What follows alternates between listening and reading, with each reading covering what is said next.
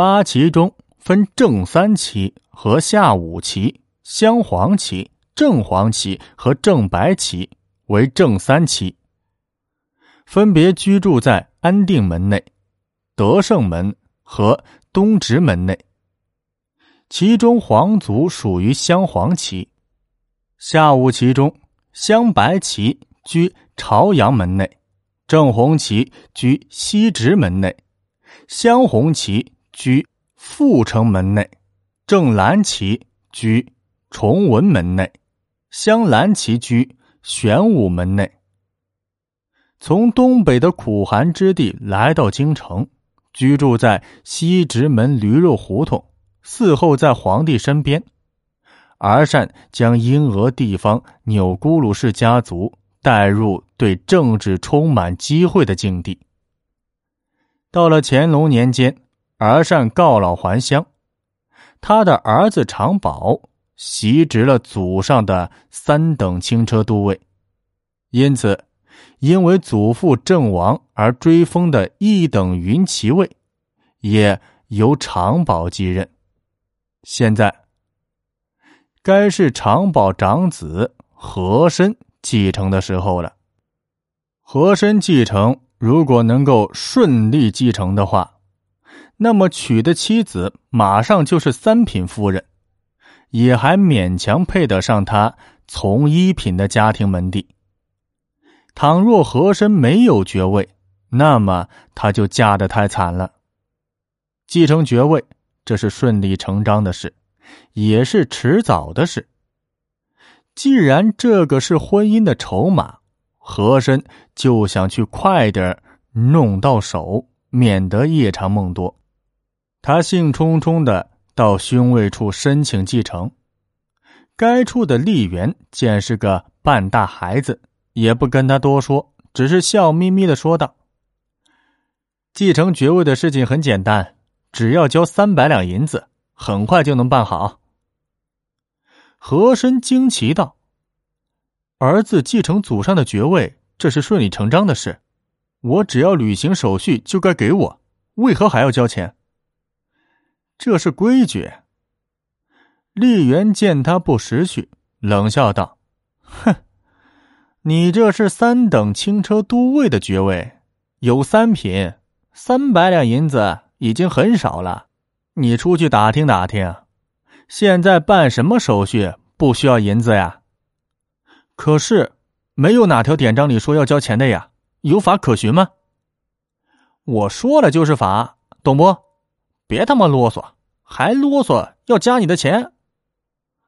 和珅碰了一鼻子灰，回来打听一下，果然是自己在书斋里待的太多了。对官场的事物不甚了解，虽然制度上没有规定要交银子，但如今的规矩都是这样。没有这些银子，那些官员的灰色收入就没有来源。规矩是你永远绕不过去的。外祖父家模那边已经断了接济，现在三百两银子对于和珅来说是一个大数字。无从下手，他只好回来找刘全商量。刘全也傻了眼，说道：“啊，如果要三十两银子，倒可以求人凑一凑；三百两银子，这么大的数字，就是想破脑门也是想不出来的。”和珅一听就急了：“这不是三百两银子的问题，这是一门亲事。”这不仅是一门亲事，哎呀，我都被你急坏了。总之，这笔钱怎么也得弄到，弄不到我们会死的。刘全忙着陪笑，把头皮挠了三层，说道：“哎呀，少爷，你别着急，把人急坏了可不得了了。我们以往山穷水尽也都经历过了，不是都扛过来了吗？哦，对了，有一个人可以。”这个人远在天边，近在眼前。你有没有想过呀？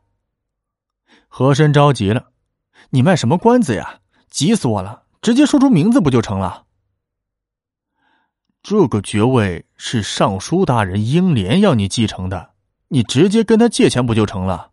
三百两对他来说不过是九牛一毛。和珅摇了摇头，他那里能借，我怎么会想不到呢？此事绝对不能麻烦他。少主，我这就想不通了。他那么慷慨的人，对你又那么看，哎，他留下最容易的难题让我完成，我还要找他帮忙，那岂不是让他看走眼了？这种情况你是不会明白的。总之，你别想这条道，你再给我想想其他的路子。和珅命令道。刘全把头摇得跟拨浪鼓似的。那我实在是没辙了。这几年京城能找的都找过了，千里之外的能跑的我也跑了，哪怕是有交情的老鼠，我也会想得起来。但现在确实是连一只能开口的老鼠都没有了。和珅皱着眉头。俗话说：“一文钱难倒英雄汉”呢。现在可是三百两，成为他的婚姻前程的本钱，事关重大，怎能让他不想破头皮呢？沉思许久，和珅重重的一拳砸在檀木桌角。难道老天有意为难我？刘全看着和珅一副郁闷的样子，心疼道：“少爷。”咱们跟老天爷没仇，不会为难我们的。以往遇到难关，你都没这么着急，这次实在是你太着急了。和珅没心思听刘全唠叨，闭着眼睛突然叫道：“就是他了！”刘全吓了一跳：“谁呀？”“我外祖父，你还得去清江浦一趟。”和珅坚定道。刘全一听，头就疼了。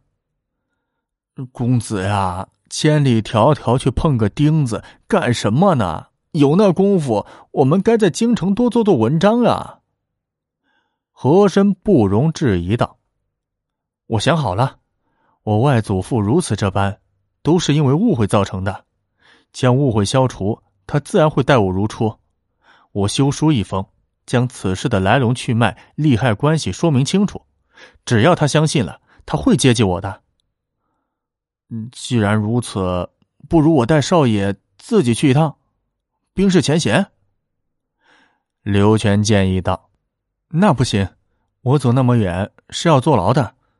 这回我会好好写信，见字如面。”和珅说道：“清代规定，满人不得私自离开京城，否则就是公然违反清律，要治罪的。”几番劝说。刘全找不到更好的办法，只好抱着死马当活马医的想法再走一趟。临行前，和珅握着他的手道：“外祖父和舅舅他们不一样，后者是势利小人，外祖父并非那种无情无义的铁石心肠之辈，他有情也有理，这样的人并非无懈可击。只要你找到方法，定能让他回心转意。”他必能重新取信于我。